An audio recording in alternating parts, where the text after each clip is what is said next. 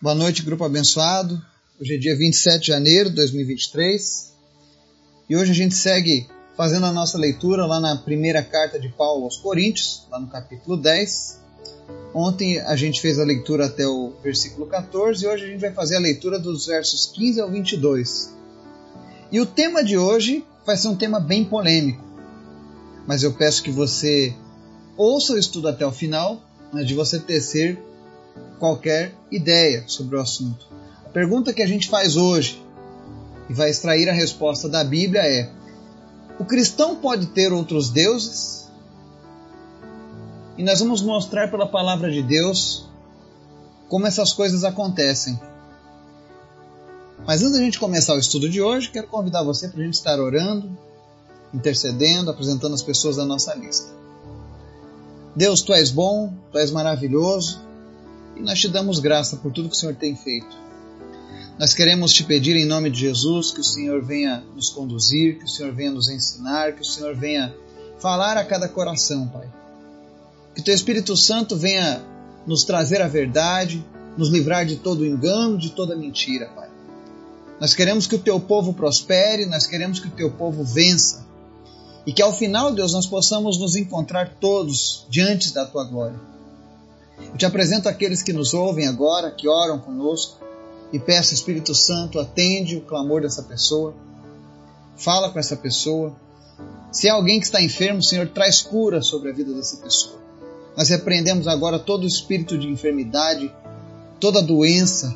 Deixe agora a vida dessa pessoa em nome de Jesus e ela seja tocada pelo Senhor. Também oramos para aqueles que estão sofrendo de problemas na área emocional, na área mental, espíritos de depressão, nós repreendemos agora também em nome de Jesus. Toda confusão de gênero que tem assolado a nossa juventude, os nossos adolescentes, que tem tentado minar o pensamento do nosso povo, em nome de Jesus, nós repreendemos todo mal contra as futuras gerações, Pai. Nos ensina, Deus, a guardar a tua palavra, a viver de fato uma vida saudável contigo, Jesus.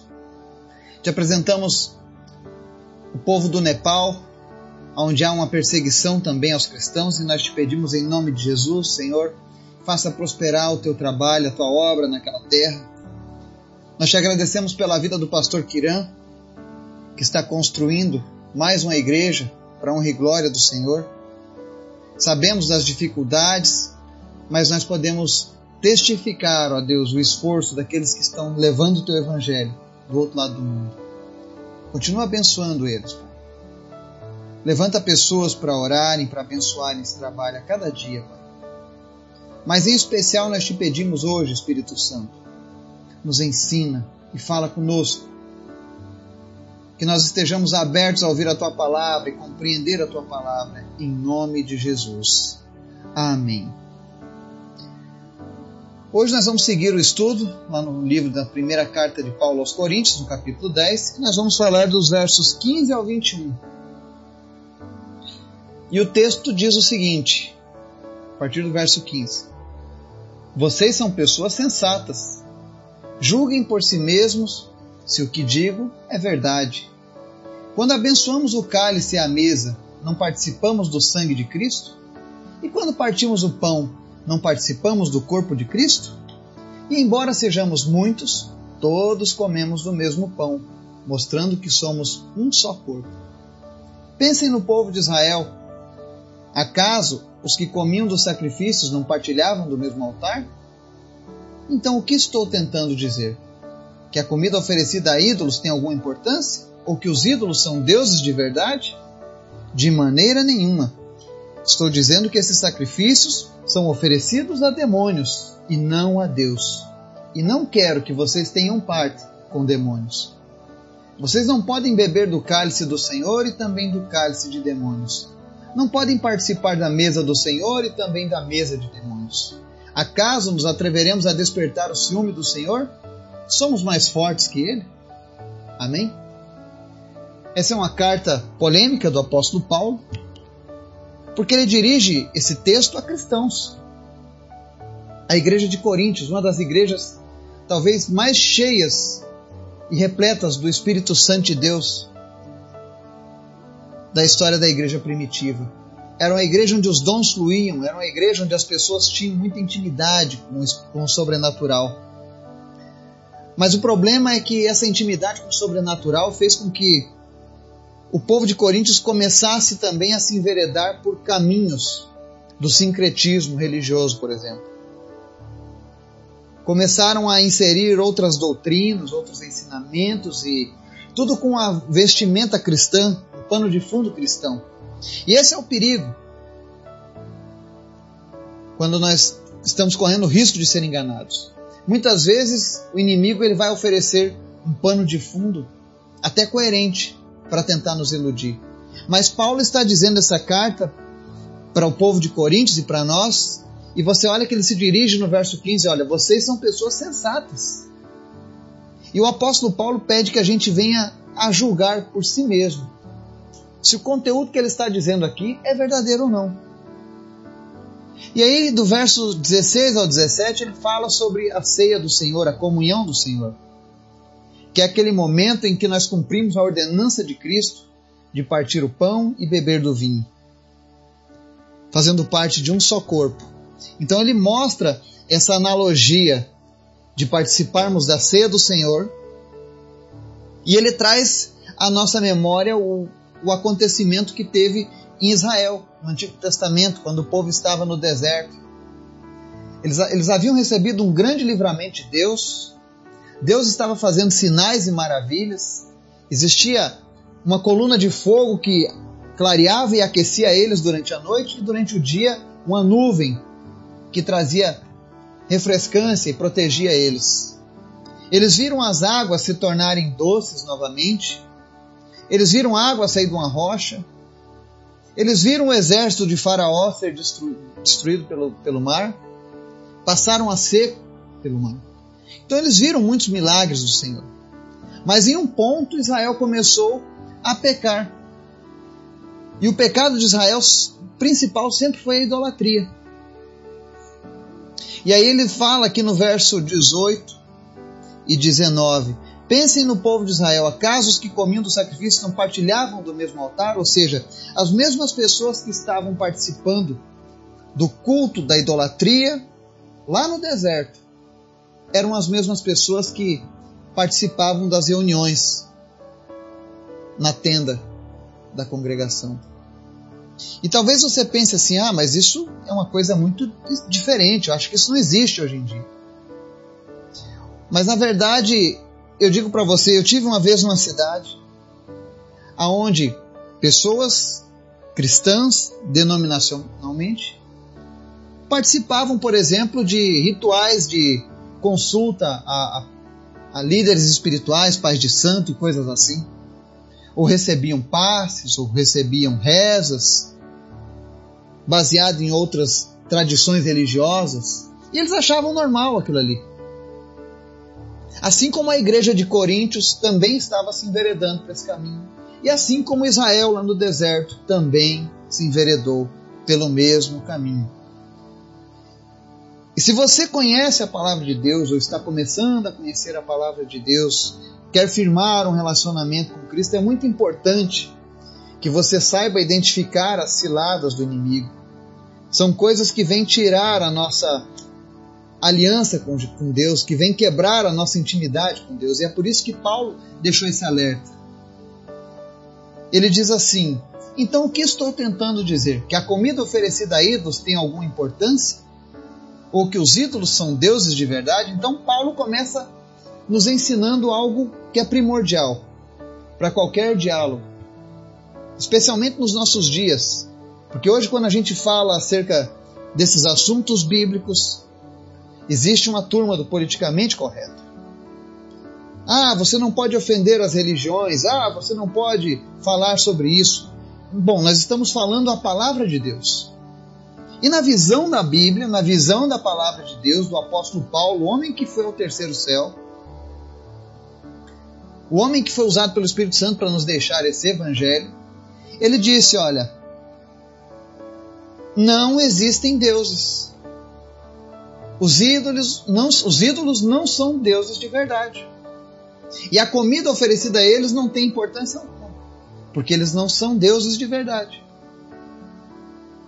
Ou seja, se alguém perguntar para você, existem, existem outros deuses além do nosso Deus Altíssimo? Não, não existem. Só existe um Deus, com D maiúsculo, um Deus todo-poderoso, um Deus que pode todas as coisas, um Deus criador, o Deus que nos deu a vida, o Deus que nos oferece a redenção através de Cristo. Então só existe um Deus. Mas e o que dizer então de tantas divindades, tantas entidades que existem pelo mundo? Em tantas culturas, em tantas religiões. O que serão isso? Não são outros deuses? Bom, a Bíblia está dizendo no verso 20, diz assim: de maneira nenhuma. Estou dizendo que esses sacrifícios são oferecidos a demônios e não a Deus. Então a Bíblia ensina que não existem outros deuses. Ah, irmão Eduardo, tudo bem, mas e as pessoas que andaram com Deus e morreram? E hoje estão lá com Deus, eles não estão nos abençoando, os santos?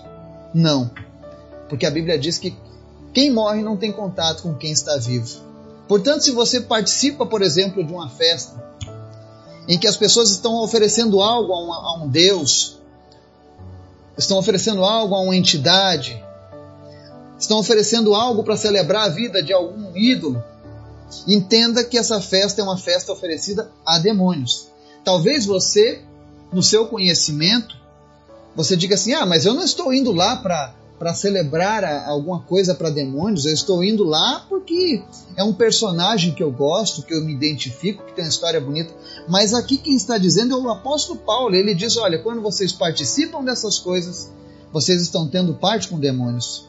E é por isso que no verso 20, na parte B, ele diz assim: na parte C, aliás, e não quero que vocês tenham parte com demônios. Paulo está dando um alerta para a igreja do Senhor, para o povo de Deus. Não tenham parte com demônios. Não participe de rituais, não participe de festividades, não participe de nada que está relacionado a outros deuses. Por quê? Porque a Bíblia diz que não existem outros deuses, mas existem sim demônios. E eles estão por trás de todas essas coisas. E o, o perigo dessas coisas está lá no verso 21, ele diz assim, ó: vocês não podem beber do cálice do Senhor e também do cálice de demônios. Não podem participar da mesa do Senhor e também da mesa de demônios. Ou seja, o Espírito Santo de Deus, através de Paulo, deixa bem claro: nós não podemos dividir a mesa de Deus, a ceia, a comunhão que é dos santos, dos filhos de Deus. Nós não podemos dividir essa comunhão com os demônios. Ou seja, é uma palavra que explica-se por si própria. A Bíblia ela não necessita de uma explicação adicional. A palavra de Deus está dizendo aqui: não existem outros deuses. Portanto, se você faz uma festa da colheita, celebrando a um Deus de colheita, ou a um ídolo que, que celebra a colheita, você está participando de uma festa de demônios, de uma mesa com os demônios. E Deus não aprova esse tipo de coisa. Infelizmente, existem muitas pessoas, quer por falta de conhecimento da Bíblia, ou quer por falta de um ensinamento genuíno das Escrituras, acabam participando disso e isso se torna uma tradição. E o nosso país está repleto de festejos com esse tipo de pano de fundo, com essas tradições. Mas Deus não quer isso para mim e para você. E se você está ouvindo hoje esse estudo, é porque o Espírito Santo ele está te purificando, ele está te preparando. E muitas vezes, eu sempre tenho falado sobre isso. O estudo da palavra de Deus, ele sempre vai nos trazer um confronto. Confronto com aquilo em que nós temos como uma zona de conforto. Talvez você tenha essa prática sendo feita já há várias gerações na sua família. E quando você ouve uma mensagem como essa, talvez a sua carne diga: jamais eu deixarei essa tradição. Mas eu gostaria que hoje você desse espaço ao Espírito Santo falando ao teu coração. Porque o Espírito Santo, ele quer você só para ele. Ele quer poder cuidar de você. Ele quer que você possa descansar e deleitar na presença de Deus. Afinal, ele é o nosso consolador. Ele é o nosso amigo de todas as horas. E o Espírito Santo está te alertando hoje. Se você continuar nessa prática, você vai trazer problemas na sua vida espiritual com Deus. Porque o verso 22 diz assim: Acaso nos atreveremos a despertar o ciúme do Senhor? Somos mais fortes que Ele? Ou seja, quando nós levamos essa vida dupla, participando da mesa do Senhor e com a mesa dos demônios, assim como o povo de Israel trouxe a ira de Deus, despertou a ira de Deus, nós também estamos correndo esse risco. Não é por acaso que lá em Apocalipse ele diz, segundo a palavra de Deus, que os idólatras não herdarão o reino dos céus. Então você vê que o culto da idolatria ele não é apenas quando você se prostra diante de uma imagem, mas quando você participa de uma festividade em homenagem àquela imagem. Eu lembro que aqui na Bahia nós temos uma festa que é tradicional aqui, que as crianças correm atrás de balinha no Cosme Damião, por exemplo. E aí, não, é a balinha de Cosme Damião. E às vezes me perguntam por que os meus filhos não participam dessas coisas. E aí eu lembro essas pessoas lá na palavra de Deus, na Bíblia. Lá em 1 Coríntios, capítulo 10, no verso 20, está dizendo que não é para os cristãos terem parte com os demônios. E todas essas coisas que fazem, esses festejos, essas oferendas, são sempre feitas a demônios. Porque não existem outros deuses, não existem outras divindades, segundo a palavra de Deus. E Deus não quer que você continue trazendo maldição para a sua vida. Pelo contrário, Deus quer te libertar. Deus quer que você desperte cada vez mais amor ao invés de ira ou ciúmes do Senhor. E esse é um momento na vida da gente em que nós temos que, de fato, colocar a palavra de Deus à frente de qualquer outra coisa. Porque é essa palavra que vai me levar, que vai te levar para a vida eterna com Deus. Que nós possamos pedir a Deus o discernimento, o entendimento, a compreensão, ainda que a nossa carne resista, mas que nós venhamos a cumprir a vontade do Senhor que nós não venhamos a provocar o nosso Deus como fizeram lá no deserto. A palavra de Deus diz que Deus não leva em conta o tempo da ignorância, ou seja, talvez você não soubesse disso até a data de hoje, 27 de janeiro. Mas a partir de agora, a palavra de Deus foi revelada ao teu coração. E você vai precisar tomar uma decisão acerca disso. A minha oração é que o Espírito Santo de Deus fale ao teu coração porque afinal, Jesus derramou seu sangue por mim e por você.